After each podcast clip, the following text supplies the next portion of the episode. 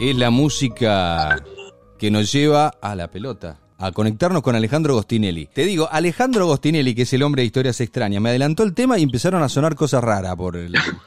Te lo juro, ¿eh? no joda, y te voy a pasar el audio para que veas que no es joda, que no, no toqué nada yo. Empezó a sonar Alejandro Gostinelli, el hombre de historias extrañas que tiene factorelblog.com y Gravedad Cero, el lado Z de la fe. Dos lugares para ir ahí a más historias e investigaciones extrañas. Alejandro, que es el hombre que viene del periodismo de verdad, ¿eh? Este, aunque no sé si a veces la gente se toma un poco en broma esto, esto, estas- este tipo de periodismo o no. Y sí, sí, sí, me ha, me ha pasado, me ha pasado, o sea, más de una vez me han dicho, ¿por qué no te dedicas a, a- a temas serios, no? No tiene ganas. Eh, y- no, pero a ver, ¿por qué, por creen que el periodismo serio es uno solo? Te das cuenta, te das cuenta, No, porque en realidad la seriedad es la manera en que uno lo aborda. Claro, no porque yo te digo, sí. te interrumpo, Ale, pero Mm, yo sí. digo, el periodismo que eh, eh, los supuestos serios son los más payasos de todos. Yo los miro y digo, ¿no? El, el supu- el- el periodismo que tiene supuestos visos de seriedad es el más payaso de todos, el más Sí. ensobrado. Así que, ¿qué, qué mejor? Sí, sí, sí, sí. Sí, sí, algunos de los que me han cuestionado no tenían una gran autoridad para moral Claro, para hacerlo. Claro. Siga su camino, señor. Pero el- eh, la verdad es que a mí eso nunca me hizo ruido porque ah, justamente lo que a mí más me interesa de estos temas es la posibilidad de abordarlos eh, como corresponde, periodísticamente, ¿no? Y, cam- y cambiar también concepto. Bueno, Sí. me hablaste de los reptilianos y, y sonó como, en serio, el sonido fue a, a una especie de animal extraterrestre, loco. Yo te- ahora te voy a pasar el audio, te lo juro. No lo puedo creer, no lo puedo creer. Si, si yo lo hacía a propósito, lo hacía a propósito para darle un Sí. clima. No, No, sal- no salía. no. Y ya lo, ya lo vamos a escuchar. Bueno, te quemé el título. Los reptilianos, pues lo pidieron Los mucho. reptilianos, ¿Qué sí, sí. No, y además es un tema que, digamos, que tiene algunas raíces muy antiguas y, y muy conmovedor, ¿no? Porque si vos eh, y los oyentes hacen un, un poco de, de- de memoria retrospectiva, desde cuándo se habla de, de reptiles asociados con, con el mal, ¿no? Con el mal entre comillas, digamos, Sí. porque siempre hay como dos maneras de ver el mal y el bien, ¿no? En Sí. el caso de los reptilianos se, se encuentran rastros nada menos que en la historia, en la Biblia, ¿no? Mm, ¿Te acordás del, del fruto prohibido? sí, ¿no? sí, sí. Eh, eh, el, el- el fru- el fruto prohibido era, o sea, Dios ordenó a la humanidad que no coma ese fruto, ¿no? Y- y ese, fruto, y- ese fruto está discutido, probablemente. la manzana. de- Sí, Sí. sí, está discutido. Era la manzana, pero bueno, hay, ¿Qué, hay como qué será otras del, qué será de, qué será del Alto Valle de Río Negro por culpa de todo eso? Sí. Y, a- y bueno, y Adán y Eva comen, ¿no? Eh, este, del árbol del conocimiento, del bien y del mal, porque así, así era la, la- la historia, y, y resultan exiliados del Edén y terminan en la tierra. Este, te- terminan, digamos, sabes que eh, eh, tenemos un sonido que probablemente tiene que ver con que no haya desactivado algo del teléfono. Ah, era eso. Me arruinaste, me Eh, arruinaste sí, todo. y bueno, pero ahí está explicado el misterio. Pucha. Eh, esta... Sos, sos duro, vos sabés que eh, eh, siempre le, le buscás la vuelta, ¿no? tres minutos, tres, a los cuatro minutos de la conversación me ya develó el misterio. el tipo. Sí, sí, sí, no, por aquel ruido podía tener que ver. Me quedé pensando si no había tenido que ver con, con mi Claro, celular. Son, son, la- son las, este, lo- los mensajes de, de WhatsApp. Tal cual. Entonces, eh, la, la acusada de haber, eh, este, en el libro de Génesis, de haber eh, eh, insidiosamente sugerido a, a Eva que comer el fruto prohibido, era una serpiente, ¿no? Mm. Con perdón de, Sí, de la palabra, estamos en un día en donde hay palabras que con más, más vale no, sí. no mencionar, pero eh, la, la tentación eh, de- del, del fruto prohibido, del conocimiento, la, la, la provee eh, un reptil, ¿no? Entonces, este, eh, por eso digo que, que es como tiene doble faz ese fruto prohibido, ¿no? Porque Sí. pues, el conocimiento, digamos, Dios prohíbe acceder al conocimiento de alguna manera, ¿no? O sea, había que, era un Dios eh, disciplinador. Entonces, eh, desde- desde el principio, o sea, si uno quiere, puede situar la historia, que eso lo hacen muchos de los que afirman la existencia de una raza reptiliana sobre la Tierra, mm. remontan la existencia de, los reptiles. digamos. La serpiente hablaba, claro, la serpiente, la serpiente hablaba, no le decía, le, sugería cosas, o sea, era una serpiente humanizada, ¿no? Entonces, eh, eh, si uno quiere, puede situar los orígenes de los reptilianos desde esos, de esos tiempos. Pero como a nosotros en realidad no nos interesan tanto las interpretaciones, sino las historias, tenía ganas de contar cómo supe de la existencia de esta, de esta teoría, porque está relacionada con la historia de un tipo, a quien quise mucho, que se llamaba eh, Mario Oscar Visione. Mm. Eh, que mejor conocido en el ambiente de los ufólogos como Bronco.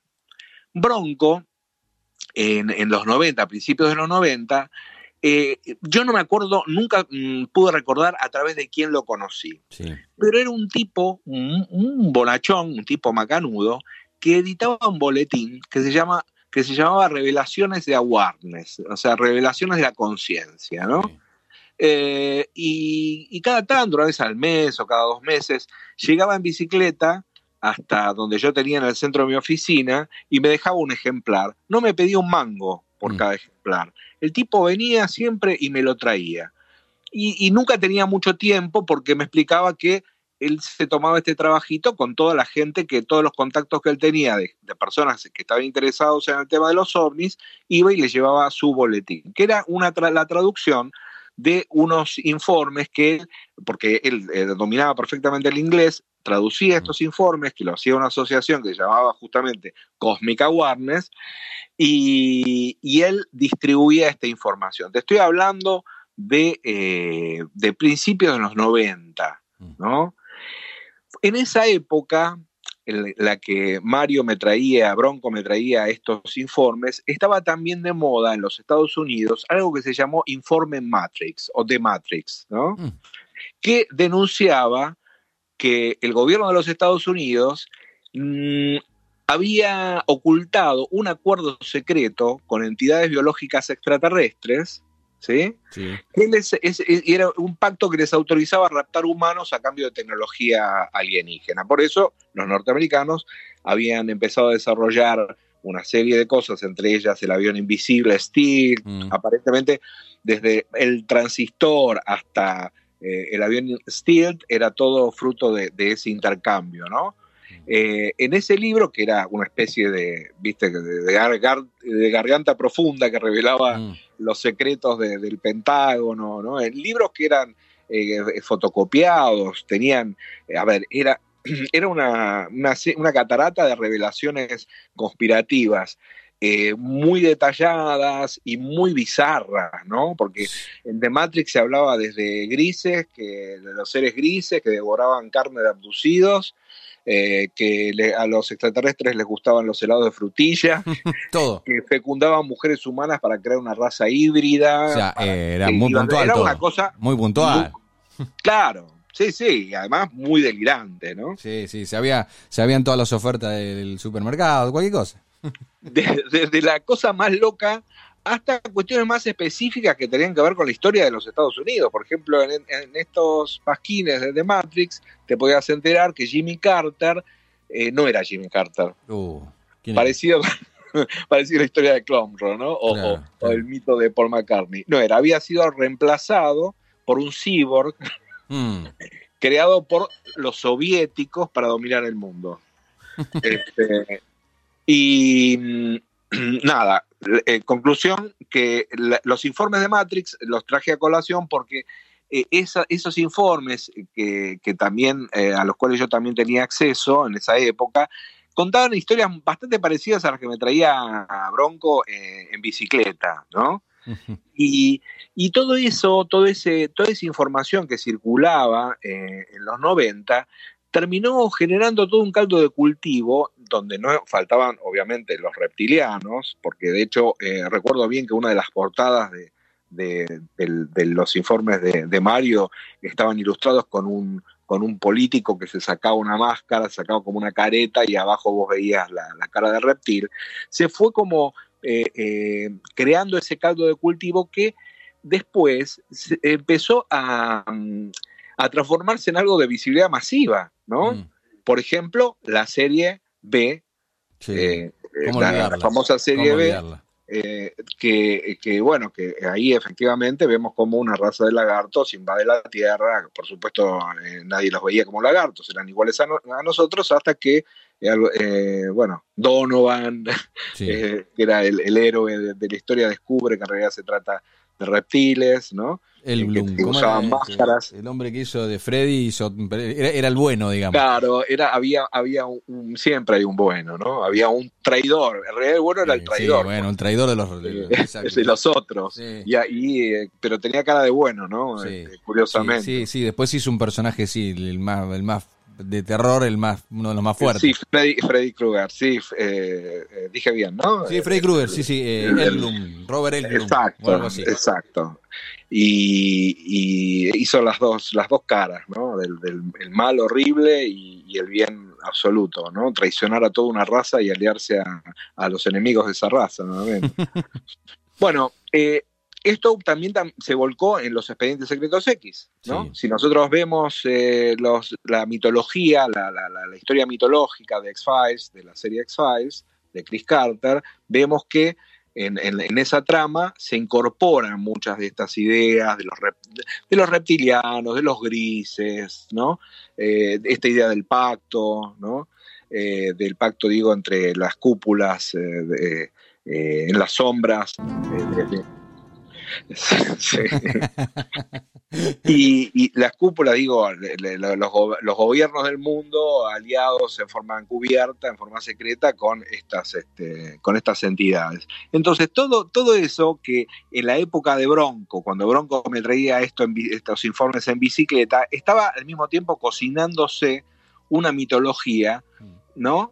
Eh, que, que iba a. O sea, pasamos de, de- de el platillismo delivery de, de Bronco a una serie como eh, The X-Files, ¿no? Sí, Porque esto se estaba multiplicando en forma eh, subterránea eh, de, de una manera muy, muy, este, muy trepidante, ¿no? Iba escalando, iba escalando porque era atractivo, evidentemente estaba llamando a alguna cuerda de la curiosidad humana para que y fuera cobrando y- e incorporándose cada vez más en, en, en, en el, en, el, en la curiosidad popular, ¿no? Porque sí, sí, sí. eh, de pronto aparece un tipo en Inglaterra como David Icke, eh, que era un, un jugador de fútbol, un tipo muy conocido en, en- en Inglaterra como jugador de fútbol. El tipo se accidenta un día, se transforma como tantos en jugadores en, en periodista deportivo ¿Mm? y, y de, de esa fama, ¿no? A partir de esa fama que él consigue, esa visibilidad que él consigue, un buen día, eh, en una entrevista, hace una revelación que tiene que ver con esta convicción suya de que los reptilianos están eh, apo- apoderándose de, de- del mundo prácticamente, ¿no? Él eh, tuvo mucha difusión en aquel momento la- toda la, la historia de, de Ike, porque en, en una conferencia de prensa que dio en el año 91, él se presentó como hijo de una deidad, ¿no? Y, y entonces se, se prestó, se convirtió en el reír de, de todos, y como él le ponía onda, o sea, él eh, sostuvo con seriedad lo que él creía, eh, el tipo se transformó en un bestseller, ¿no? O sea, desde, desde el año 94 hasta principios de, este siglo, el tipo creo que publicó cinco o seis libros, ¿no? Eh, sobre eh, esta historia de Matrix, el gran secreto eh, oculto de los reptilianos, y, y ahora y últimamente recuperó la visibilidad perdida. Fue un tipo que tuvo, digamos, muchísimos seguidores en YouTube. Bueno, ahora le dieron la baja en todos lados porque para él se- la, la pandemia significa como una confirmación, la cuarentena, una confirmación de su visión del mundo, porque eh, él lo que denunciaba desde antiguo eran las tendencias totalitarias ¿no? en el Mm. mundo. Y, y claro, de pronto él ve eh, en lo que está pasando, en esto de la necesidad de, de- de aislarse, de, de- de tener medidas para evitar contagiarnos, no infectarnos y demás, todo lo que a, a cualquiera de nosotros nos parece razonable, Mm. razonable digo desde el punto de vista de, de- de- de lo que todos sabemos que tenemos que hacer para cuidarnos, para él es una confirmación de que eh, eh, este, este poder totalitario ya se está por apoderar del mundo, ¿no? Y que se está por controlar a la humanidad. Por otra parte, también es muy contradictorio, porque también dice que la, humanidad ya está bajo control de los reptilianos, ¿no? Claro, claro. Pero es como si fuese, digamos, la última escalada para dominar la, mente humana. Y, bueno, eh, eh, la verdad es que sigue, a ver, esta historia, en el caso de David Icke, un poco se le cortó porque el, canal de, YouTube que tenía le dieron la baja, se lo bajaron porque es una máquina de propagar fake news, o sea, toda, toda noticia falsa que anda dando vueltas sobre eh, sí, bueno, es, es, el fenómeno de la fake news, ¿no? El, que quiere reafirmar sus cuestiones agarra todas y las publica, las publica aunque sin, sin revisar nada, porque este, están de acuerdo con, con lo que él piensa. Exacto, vos eh, vas a compartir, siempre vas a compartir aquello que complace tu forma de pensar. Vos vas a encontrar... eso es, para otro tema, pero el de las, redes... Es para otro, es no, no, no, pero digo, las, redes sociales funcionan así. Este, No sé si viste el dilema social, pero digamos, los algoritmos terminan, eh, que, es que es tremendo, y yo lo, he hablado acá muchas veces, eh, tremendamente uno termina con, con un pensamiento único casi. Si no, si no tenés espíritu crítico, vas hacia los que coinciden con vos, nada más. Además te va encerrando, las redes te van encerrando en tu burbuja, ¿no? Claro, claro, coincide conmigo, viste, sos inteligente, está muy, tenés razón, no, sí, sí, no sé si tengo razón.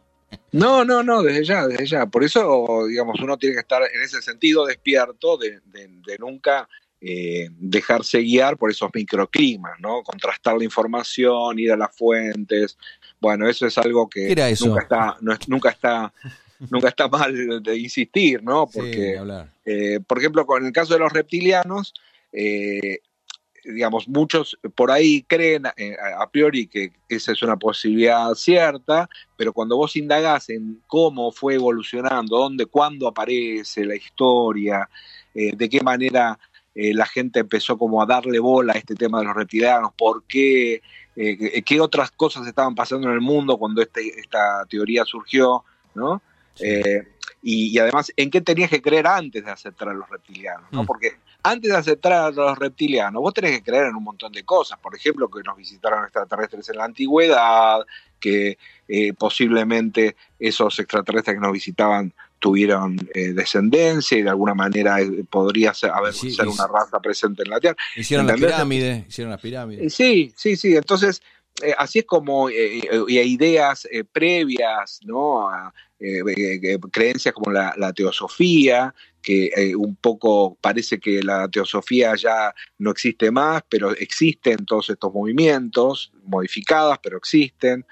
Y bueno, para, para explicar todo eso, que es bastante complicado mm. y, lo, porque lo tenía que contar en 10 minutos, hice un programita en, gravedad cero contando todo esto, ¿no? De una manera así muy, muy sinóptica. Eh, invito a los oyentes a que, a que entren a, gravedad cero. ahora, ahora, ahora, metemos el link. Sí, porque eh, hay muchas cosas, digamos, yo estoy tratando de no decir cosas que están en el, Ah, tire una, tire una, no se Video, pero, pero bueno, por algo yo empecé hablando de, visiones, ¿no? De Bronco, porque Bronco eh, eh, de alguna manera para mí representó eso, mm. ¿no? Representó como el primer tipo que me habló de un tema sobre el cual muy pocos hablaban. Es más, y me venía a hablar a mí, que él ya sabía que yo era escéptico, ¿no? Mm. Pero eh, de ahí también la grandeza de Bronco, porque a él no le importaba lo que yo pudiera pensar. Él me lo contaba, no porque me quisiera convencer, sino porque le daba igual, porque él, su misión era divulgar esto. Mm. Él estaba honestamente convencido de que detrás de esos relatos, de, esa, de esas visiones, de, esos reportes que estaban en, en The Cosmic Awareness, había una realidad espantosa él decía que tenía sus dudas, pero para mí era táctico, ¿no? Él realmente yo creo que le, él creía que todo eso era verdad o que le daban grandes chances, pero un tipo que creía mucho en la libertad de pensamiento eh, y por eso eh, eh, me lo traía a mí, digamos, ¿no? y, entendía que me podía ser útil para repensar algunas cuestiones y efectivamente me resultó útil, ¿no? Porque a la larga yo todo ese material que él me trajo me sirvió para entender ¿no? Un poco más como eh, eh, desde dónde habíamos partido con estas eh, afirmaciones sobre la existencia de los reptilianos. Y me resulta, y hay muchas informaciones que resultan útiles, que son conocimientos más allá de la propia idea que cada uno tenga acerca de su credibilidad, ¿no? Porque los mitos, las creencias son muy poderosas y, tienen en sí mismo una existencia que no es física, pero que termina influyendo sobre comportamientos que, tienen consecuencias bastante concretas y, visibles, ¿no?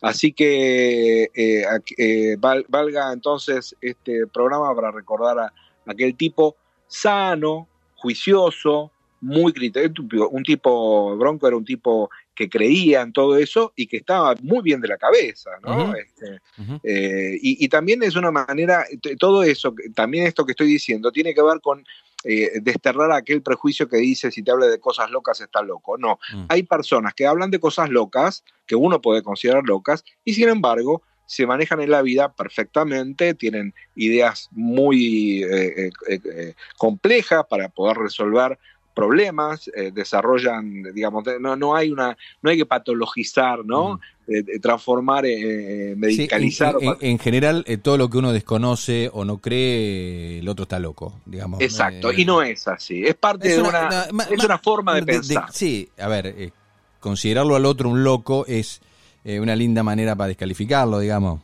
Linda es una ironía, ¿no? Sí, porque además te ahorra pensar, en realidad te está ahorrando eh, lo que tenemos que hacer, que es pensar. ¿Entendés? Cuando alguien te habla de algo que vos no entendés, que te aleja, que te sorprende, en lugar de alejarte de eso, tenés que acercarte y tratar de escuchar. Mm. Tratar de escuchar, poner atención a ver qué es lo que realmente quiere decir esa persona. además, este, eh, este Bronco era un tipo que, que era, que, que digo, aunque no estuvieras de acuerdo vos con, con eso, te, dio, te dio su tiempo. Me dio, me dio su tiempo, me, e, él eh, siempre fue amoroso, me recibió en su casa. Eh, bueno, la verdad es que eh, yo me, puse muy mal cuando supe que falleció. de hecho, le escribí en el blog una despedida porque realmente yo reconocí públicamente todo esto que estoy diciendo ahora.